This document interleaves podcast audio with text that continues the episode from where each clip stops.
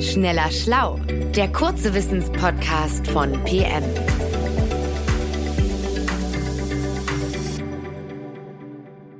Willkommen bei Schneller Schlau. Mein Name ist Martin Scholfens und ich spreche mit meinem Kollegen Stefan Draf. Stefan, du liebst offenbar Tiere und du liebst Redewendungen, denn in der letzten Zeit hast du so oft tierische Redewendungen bei Schneller Schlau gebracht und diesmal willst du auch wieder welche machen, nämlich diesmal zu einem besonderen Thema zu Hühnern. Wie kommst du eigentlich darauf, immer tierische Redewendungen hier vorzustellen und warum diesmal ausgerechnet Hühner?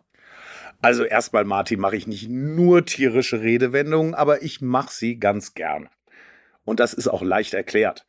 Denn tierische Redewendungen sind oft ziemlich alt, einfach weil uns die Tiere ja schon durch die ganze Menschheitsgeschichte begleiten und die Menschen verschiedener Zeitalter Tiere halt oft in ihre Ausdrücke einbezogen haben. Und auf Hühner trifft das im Besonderen zu die waren schon damals einfach zu halten und deswegen auch überall. Nicht umsonst ist beispielsweise die Hühnersuppe ein Gericht, das man in allen Kulturkreisen und Religionen findet. Nehmen wir bei den Redensarten ein sehr bekanntes Beispiel. Da lachen ja die Hühner. Da kommt die zwar falsche, aber eben schon mindestens seit dem 16. Jahrhundert gehegte Überzeugung zum Ausdruck, dass Hühner dumm seien. Im 16. Jahrhundert ist dieser Ausdruck das erste Mal belegt. Und deshalb müssen eben Dinge, über die sogar Hühner lachen, ganz besonders blödsinnig sein. Im Englischen übrigens lachen die Hühner nicht. Da lassen sie Pferde lachen, weil deren Viren wahrscheinlich manchmal sehr spöttisch klingt. Das stimmt, das habe ich auch im Ohr. Wobei auch das Hühnergegacker ja sehr eindrücklich und sehr besonders ist. Gibt es denn dazu irgendwelche lautmalerischen Interpretationen? Oh ja, Martin. Und zwar im wunderhübschen Ausdruck Kokolores. Das hört sich zunächst mal gar nicht gackerig an, kommt aber von Kokeleurs, einer veralteten Variante des heute gebräuchlichen Kikeriki. Äh, schon damals wurde eben der Ruf eines Hahnes, der auf dem Hühnerhof den Chef markieren will, mit Prahlerei in Verbindung gesetzt. Und so war auch die ursprüngliche Bedeutung Kokolores gleich Prahlerei. Daraus ist dann im Laufe der Zeit erst Geschwätz geworden. Und heute übersetzen wir das Wort Kokolores eher mit Unsinn. Ähnlich alt und, und auch aus dem Alltag hergeleitet ist der Ausdruck Hahn im Korb. Der Ausdruck spielt auf diesen aus Bast geflochtenen Käfig an, mit dem früher die Hühner, allermeistens Hennen, zum Markt getragen wurden. Manchmal war da eben auch ein Hahn dabei und der war dann auf engstem Raum mit lauter Hennen zusammen, ohne männliche Konkurrenz und erfreute sich deshalb gesteigerter Aufmerksamkeit. Und so ist die Redewendung ja auch heute noch gemeint. Ich habe direkt den nächsten Ausdruck, ein Hühnchen mit jemandem zu rupfen. Hat das auch so eine alltägliche Herleitung? Ja, aber äh, also diese Herleitung ist gar nicht so unkompliziert. Klar hat das erstmal damit zu tun, dass früher, bevor ein Huhn gekocht werden konnte, es mühselig gerupft werden musste. Und das wurde A von Frauen, klar, und B meistens in einer Gruppe gemacht. Da hatte man genügend Zeit für eine ausführliche Auseinandersetzung, ein klärendes Gespräch. Und so wird der Ausdruck ja auch heute noch verwendet. Wenn ich mit jemandem Hühnchen rupfen möchte, dann, dann will ich mich mit dem echt nochmal auseinandersetzen. Ja? Aber oft wird diese Redewendung eben auch benutzt, wenn es nur noch um Auseinandersetzung geht und nicht mehr darum, irgendwas zu klären. Also ein Hühnchen rupfen heißt auch, ich hau dem gleich eine.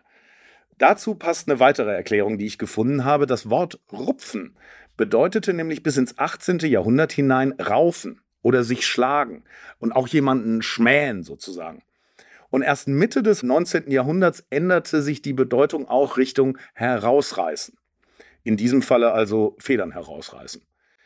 Die äh, Tierschutzorganisation PETA hat sich übrigens an dem Ausdruck Hühnchenrupfen so sehr gestört, dass sie empfahl, statt dieser, ich zitiere, Diskriminierung aufgrund der Spezieszugehörigkeit den Ausdruck mit jemandem Weinblätter zu rollen haben zu verwenden. Durchaus kreativ finde ich, aber die Weinblätter entstammen halt einem wirklich anderen Kulturkreis und deshalb sagt der Linguist in mir, nee, lieber nicht.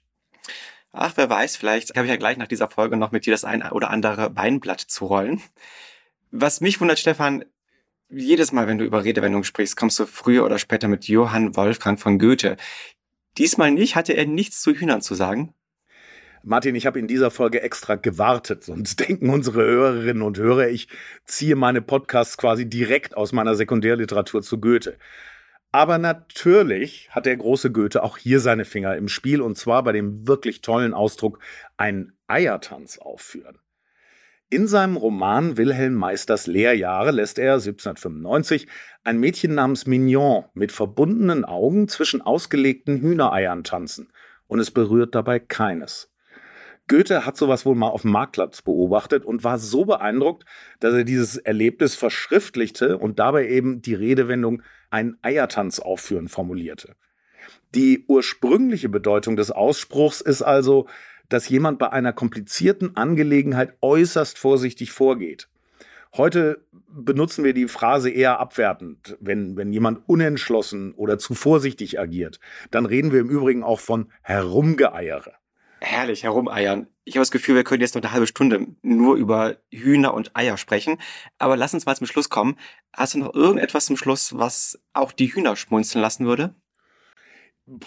Tja, Hühner schmunzeln. Also mit Hühnern habe ich nichts mehr, lieber Martin, aber was mit Vögeln und wirklich was Uraltes.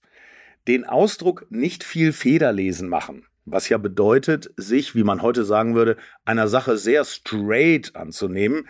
Ich habe mich wirklich gefragt, woher kommt das denn?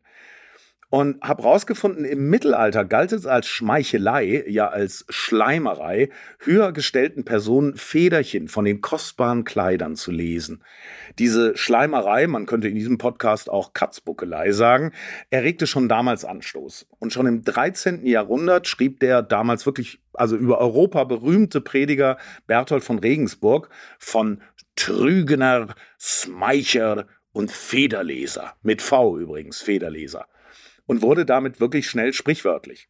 Später kam die Bedeutung dazu, dass übertriebene Reinlichkeit, also Federlesen an der eigenen Kleidung, als unnütz und übertrieben angesehen wurde. Und kein Federlesen machen ist dann eben das Gegenteil. Und so verwenden wir den Ausdruck ja auch heute noch. Ein Ausdruck aus dem 13. Jahrhundert. Ich finde es einfach toll, dass wir seit 700, 800 Jahren die gleichen Formulierungen benutzen, teilweise mit anderer Bedeutung. Das schießt echt einen Vogel ab.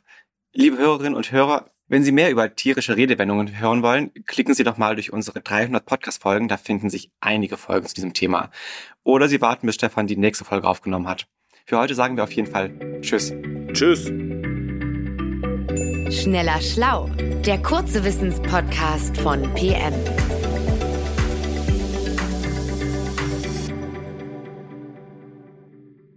Dieser Podcast ist eine Produktion der Audio Alliance.